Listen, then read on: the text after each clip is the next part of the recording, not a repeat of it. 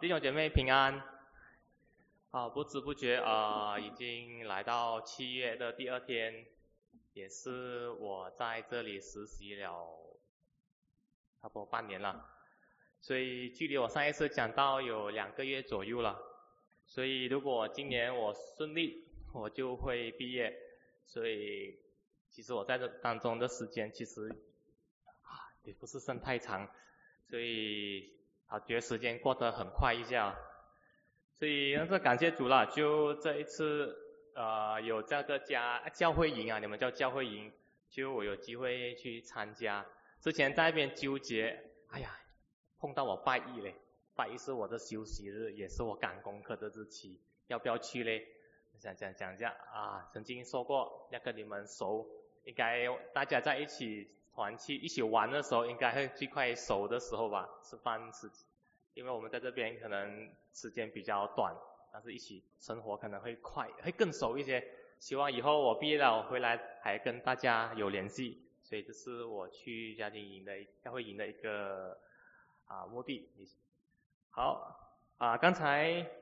刚才那个主席啊主理水为我们读出的那个五节经文，我不知道大家有没有发现五节经文里面。有四节是旧新约引用旧约的经文，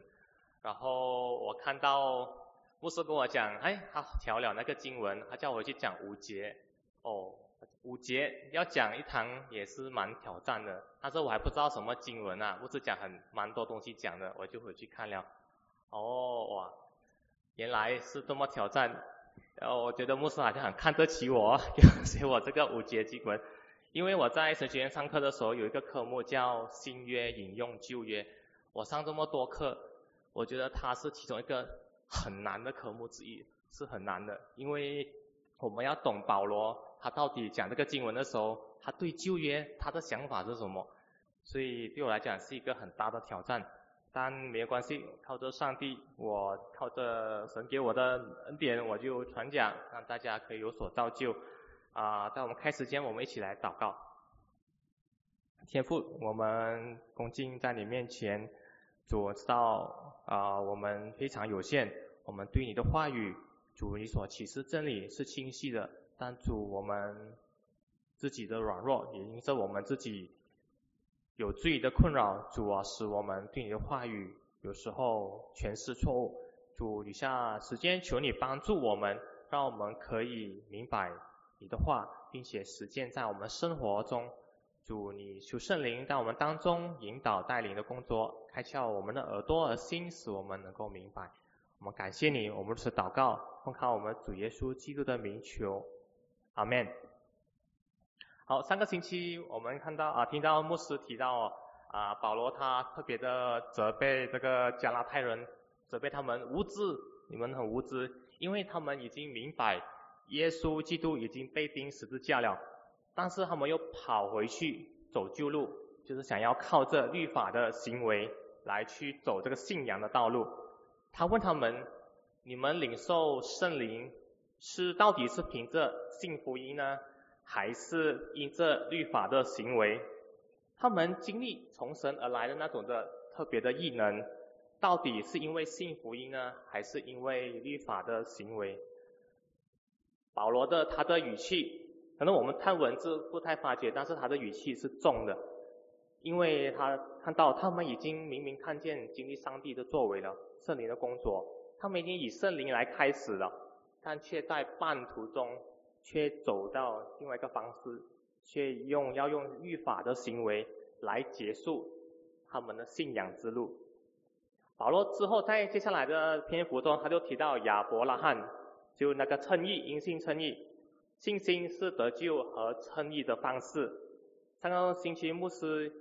也特别的提到解释，保罗他引用了这个旧约关于亚伯拉罕的经文，来去表达因信称义的道理。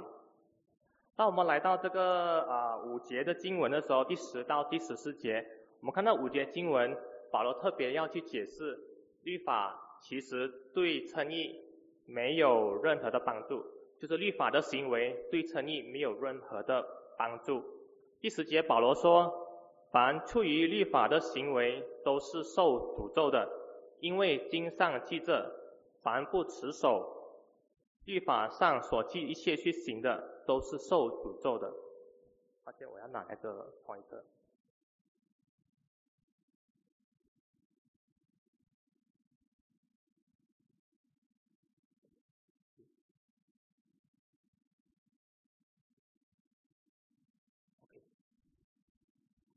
然后这段这这段的经文是引用自《生命记》二十七章二十六节。那经文是这样子说：不坚守律遵行这律法之话的，必要必受诅咒。众百姓说要说阿门。所以这个这个这段话呢，是摩西对第二代的以色列人，就是出埃及的第二代以色列人说的。当时候第一代的以色列人。因为背逆耶和华神，他们他不听神的话，只很多的埋怨，所以他们全部都倒在旷野了。神已经启示说，他们这一代的人除了约书亚，除了加勒，全部人都不能够进这个迦南地。然后生命记呢，算是一个重新诉说这个律法给这个第二代的出埃及以色列人。所以当时候。啊，他们要不要能够不能够进到这个迦南地，能不能够征服这边的敌人，在于他们是否遵行神的律法。他们能不能长久在这个地，也是在于这个律，他们是否忠于跟神所立的约，遵行神的律法。所以摩西特别那时候吩咐他们，将来他们过了那个约旦河，就是那个地图上啊可能不明显，不明显，但是有一条线。还有一条河啊，过的时候，他们要在一一座山上，就是这个以巴路山上，啊，会比较小哈，那个我可以指，就放一个，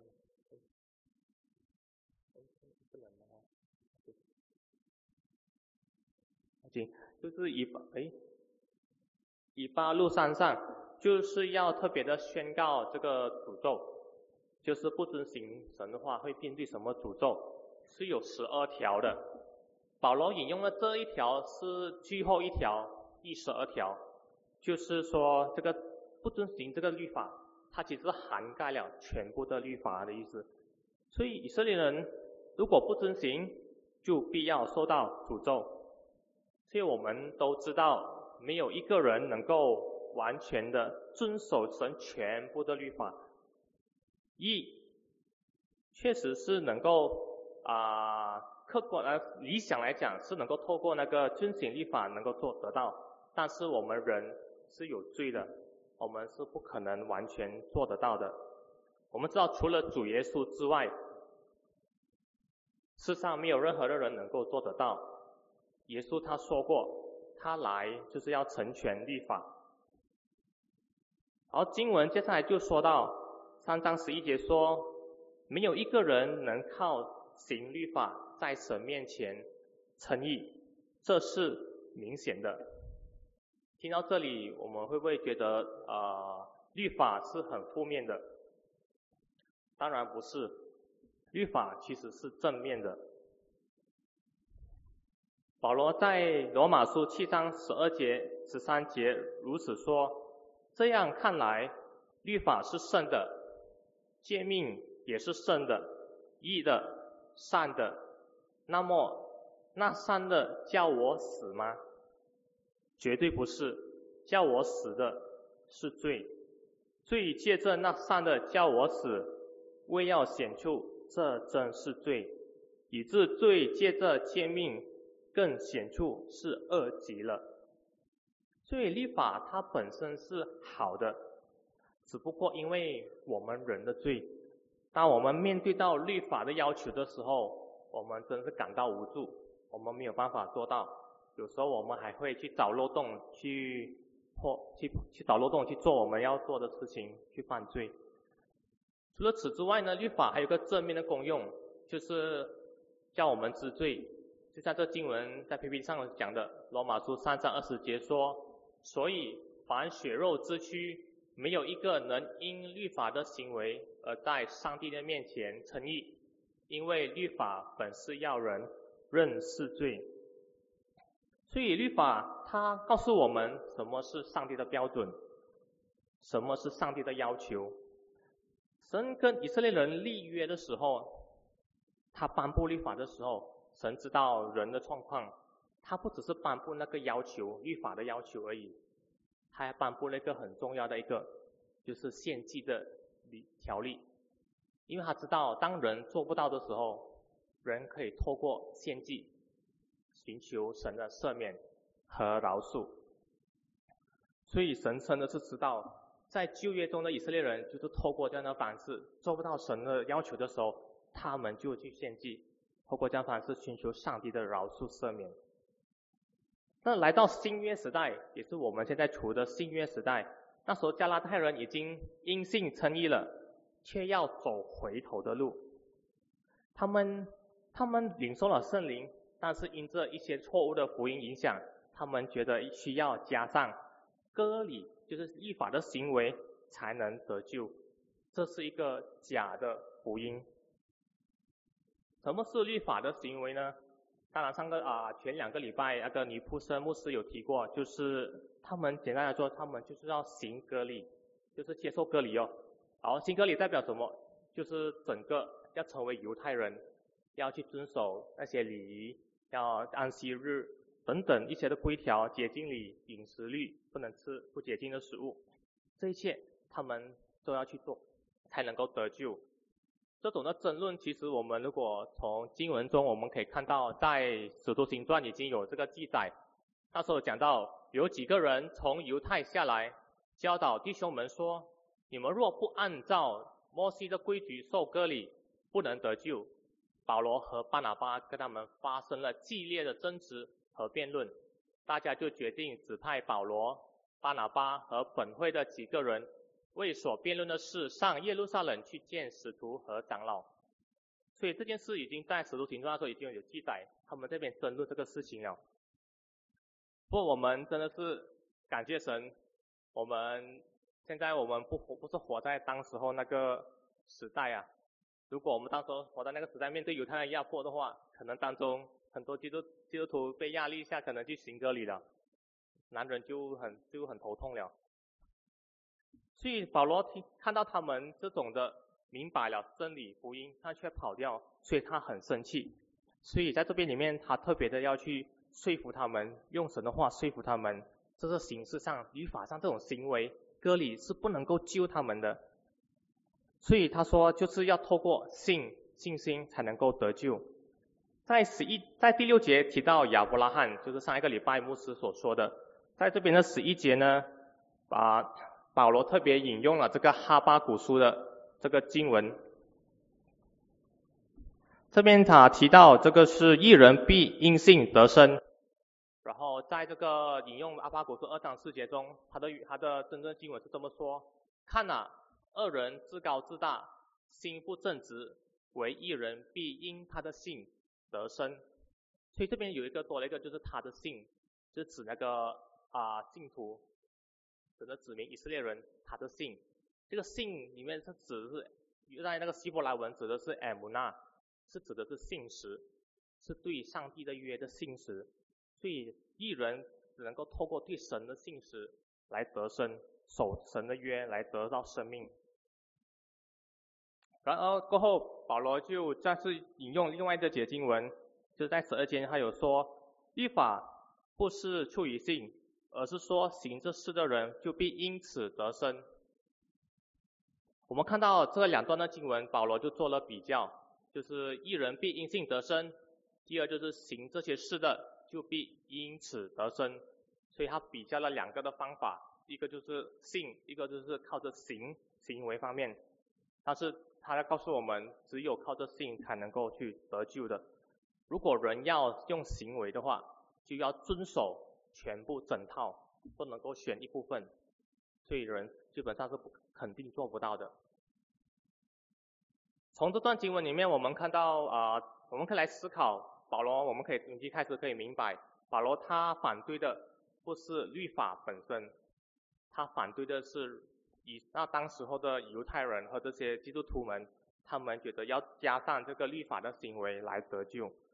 保罗他还在我们看圣经中，保罗还是有是啊履行一些律法的要求。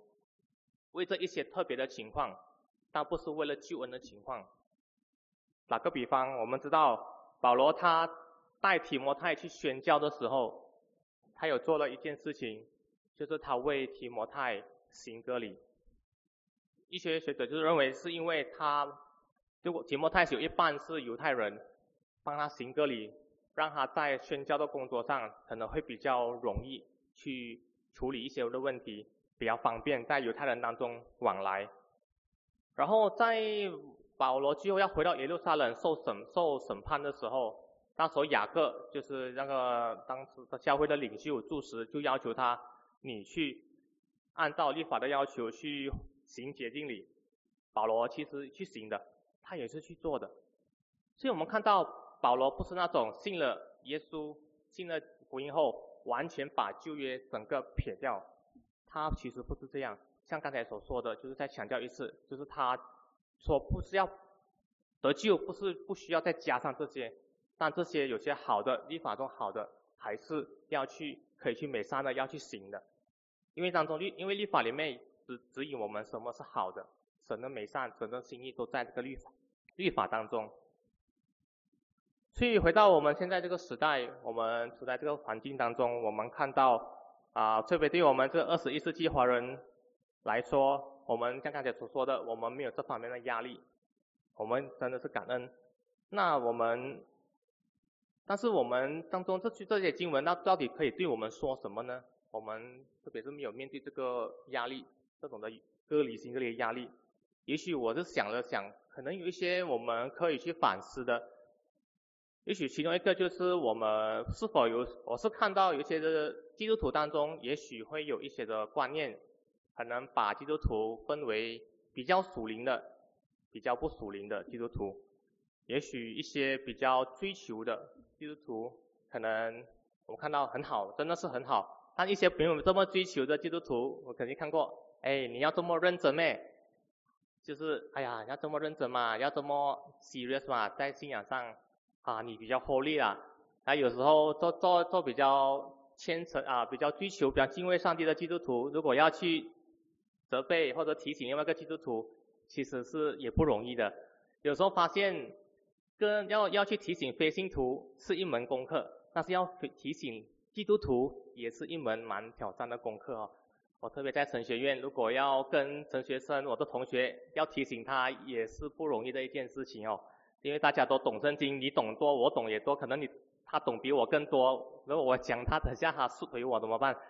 所以是很不容易的。一件事情啊，所以这当中有时候一个不好的现象，我发现到就是啊，我曾经跟一位弟兄谈过，就是他谈话，他没有去教会了，他是他是跟我一起信主的，十多年前，但是他一直来都有这个挣扎在他的职场上，他有一个习惯他改不掉，就是他很喜欢讲一些比较粗俗的口头禅，所以他讲讲讲，他觉得哎呀，他改不掉，他是觉得他讲了也很有时候很很。很爽这样子，很很享受，因为可以跟一些外面的人接触嘛，讲一些这样话可能会比较能够接触。那同时候他也有另外一个张力，就是觉得呃他不荣耀上帝，不荣耀基督，所以有时候他不太敢能够去在人面前很自豪说我是一个基督徒，他有这种的障碍。所以这种我们可以看到，好像做我们要在人面前讲我们是基督徒的时候，好像我们加了一个要求，哎。如果我不够好，我不可以随便跟他讲我是基督徒，是不是有这种的挑战在当中？但是这也许是我们自己的一个看法，是我们自己的想法。但是耶稣我们的主，他绝对不是这样子这样子看的。我们就是这样子以潜移默化，我们觉得我们要有某某的见证，我们要做某某的侍奉，我们才称得上是比较称职的基督徒。但我们这种是一个很不好、很不正确的想法，所以我们我们在神的面前那个整个的身份，其实不是因为我们这个这个见证做的多好，我们啊有多好的侍奉，我们才能够哦比较能够大胆跟上帝求什么，跟他祷告，其实不是这样子的，神已经完全接纳我们了。你你们是想看，我们是想，我们还没有信，我们现在信主后跟信主前。我相信，如果真的是身心信主的人，信主后肯定会比信主前的生命更成长的。我不知道大家阿门吗？没有人阿门哦。不要叫我哎。没有，就是通常这个是一个正常的，然后我们也对罪更加敏感。我相信我们知道什么是罪，比起我们还没有信主前，有更大、更明白、更更对罪更敏锐。然后呃，在我们这么坏的时候，我们还没有信主的时候，神、耶稣、神都已经接纳了我们，更何况我们现在在成长中的我们。我们对我们对最敏感嘛，有时候觉得一直失败，我们一直做一些事情不讨神喜悦，我们一直失败，可能我们就开始沮丧，我们觉得神不会去接纳我们了。但其实这这不是一个矛盾吗？神，我们以前神已经接纳我们了，反而走到我们信主信到一半的时候，觉得自己不够好的时候，反而要靠自己的行为或者自己的表现来去来到神的面前呢？以前我们更单纯信徒的时候，我们很单纯来到神的面前。为什么到我们越懂圣经、越认识神的时候，反而我们因为这样子的一个不必要的压力，不是处处于神的一些要求的时候，加在我们自己身上，导致我们远离上帝呢？我相信这不是上帝的心意。我正好就是给大家的一个反思。好，我们回到经文，来到这个。那么回到保罗所说的话，刚才十二节他说，行这些事的就必因此得生。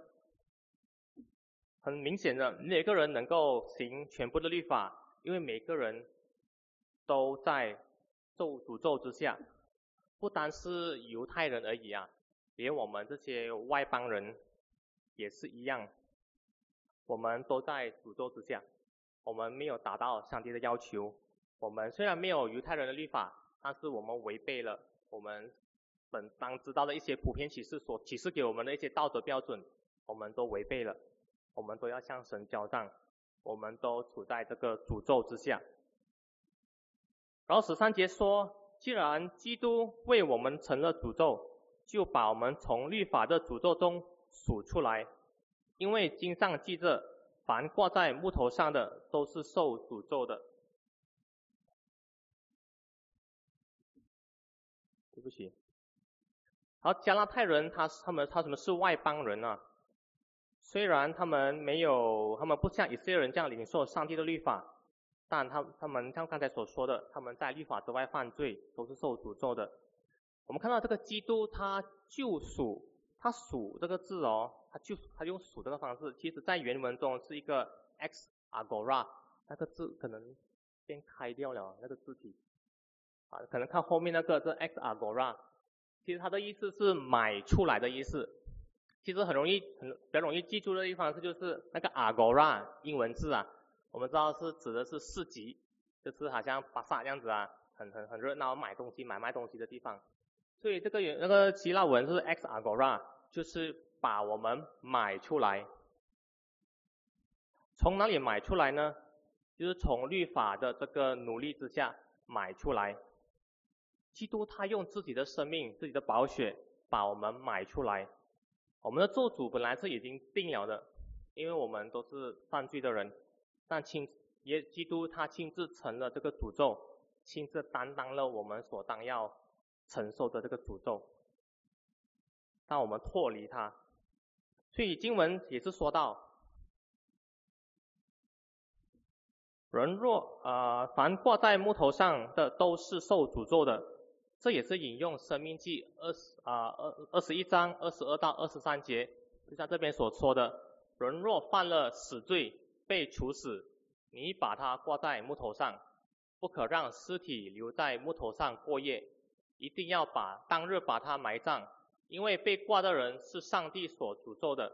你不可玷污耶和华你上帝所赐你为业的地。所以摩西说，被挂在木头上的人是那些犯了死刑的人。当人犯了严重的死刑，他们他已经死了，然后他们把他挂在那个木那个木木挂木上木杆上示众。其实当时是有一些的警戒的作用啊，就是一个 warning，就是给你看。这个是的啊，违反神律法犯了死刑的人所要面对的这个后果。所以这边当这经文保罗这么用的时候，让我们看到我们是被诅咒的，我们应当是要被一那个比啊比喻上，我们应该是要这样子被挂上去的，我们是要死的。其实我们每个人都是要死的，面对死刑，被挂的是我们呢本来，那耶稣他亲自为我们担当了这个刑罚，这个诅咒。好，这里可以让我们去一个呃反思，我们看到，可能我们想到很世界世界上很多的宗教，我稍微看看，大部分都是以行为行为来去讨神他们的神的喜悦。来得到进入他们天堂的那个条件呢？所以我们看到这里的救恩，耶稣他必须要亲自成为这个诅咒，为我们担当这个诅咒。所以如果有更好的方法的话，我相信上帝可会使用。但是上帝他舍了他的爱子耶稣基督为我们成了这个诅咒。所以我们看到这个罪的严重性，还有耶稣基督他的这个救恩的宝贵性啊。所以我们要反思，有时候我们可能信主久了一段时间，我们是不是对于罪这方面是不是开始没有那么的去敏感，或者是可能讲的不好，可能麻木了一些。所以有时候我们认罪的习惯、认罪的那个生活，是不是也减少了？感觉上可能我我不认罪不认罪，上帝也不在乎啊。也许有听过一些的教导说啊。其实我们以前、现在、未来的罪，上帝已经赦免了。其实我不需要认罪了。其实上帝已经赦免了，有这种的教导。但其实圣经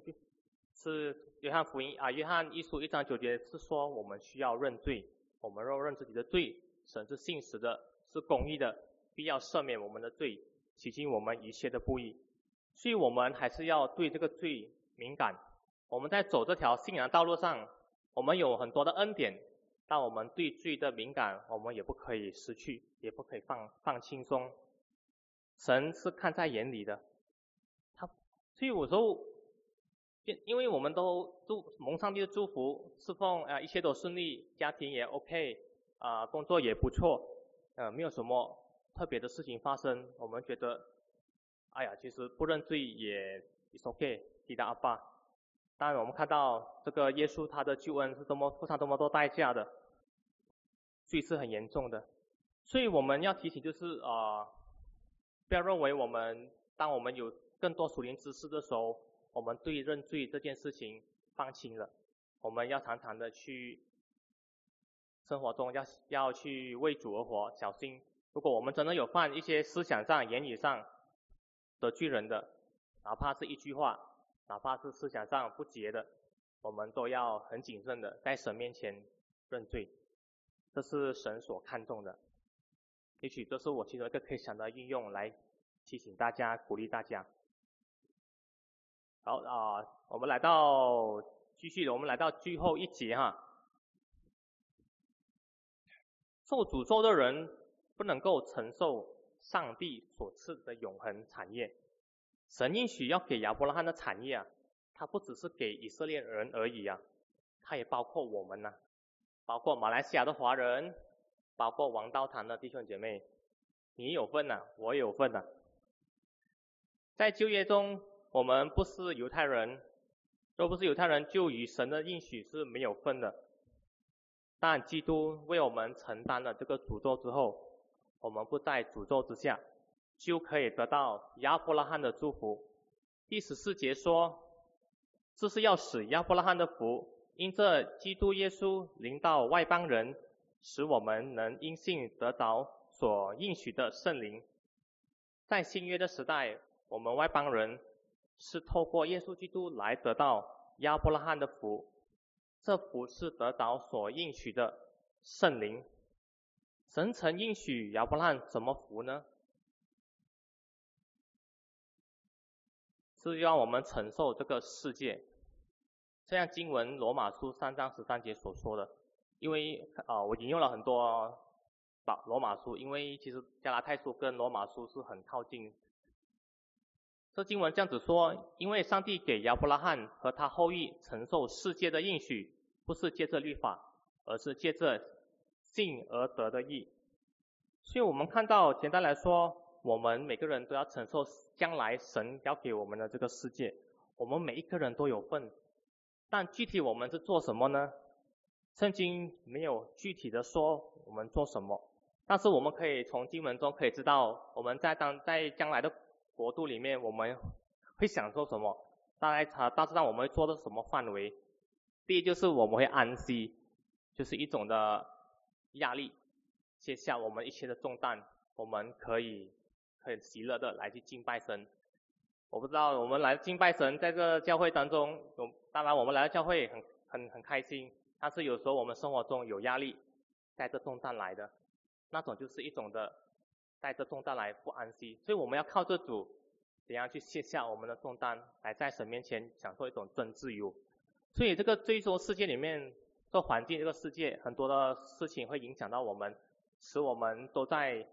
靠着主去卸下这个重担安息。但在永恒里面的时候，我们是完全已经罪已经不存在了，已经被神除去了审判了，所以我们是有一个完全安息的心来去生活，来去敬拜神，所以这是一个很有盼望的事情来的，安息。除了这个之外呢，我们还有份于治理、是管理神的世界，我们还有审判的工作。先讲管理跟治理，就是有点恢复像亚当那时候，神造亚当夏娃的时候，把那个使命交给他们，让他们去管理这个全地。所以我们是，我们还是有份于管理这个世界的。然后审判，当然有一节经文讲到审判天使，就是哥林多前书提到的，我们信徒要审判天使，我们可以参与审判天使的工作。不知道大家会不会哇哦？审判天使，我们我们是人，我们可以审判天使吗？但圣经确实有这样子说，所以但是没有很具体，但是其实也是有一些经文讲到，所以这是一个很很奇妙的事情，神会为为我们预备。还有一个当然最重要的就是敬拜神、侍奉神，我们在他宝座前敬拜，所以这是在将来神的国里面我们可以享受的。我不知道大家会不会很兴奋。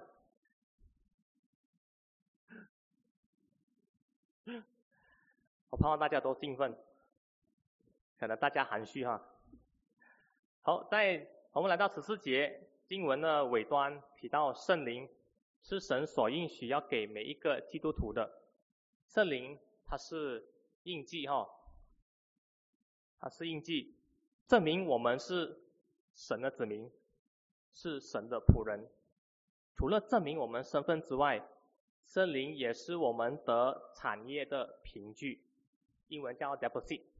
就我们有圣灵，我们就可以去 redeem 神给我们的产业 inheritance。将来我们能不能得产业，就是看这个圣灵有没有在我们当在我们生命里面。所以是一个圣灵是称义的一个证明，是一个确据。如果我们说某某基督徒，哎，你没有某某某某的经历，你没有说方言，你没有圣灵，其实。这是一个大件事来的，这是这个福建话说“躲呆机”来的，就是你说某某人没有圣灵，就表明说他不是神的子民，他不是神的仆人，他不是神的儿女，他没有被称没有称义，没有得救，所以这句话是很严重性的，是一个很严重的话，是带给人毁坏性的一句话。所以我们我们信仰主的人。像上个礼拜牧师讲跟今天连接起来，就是我们以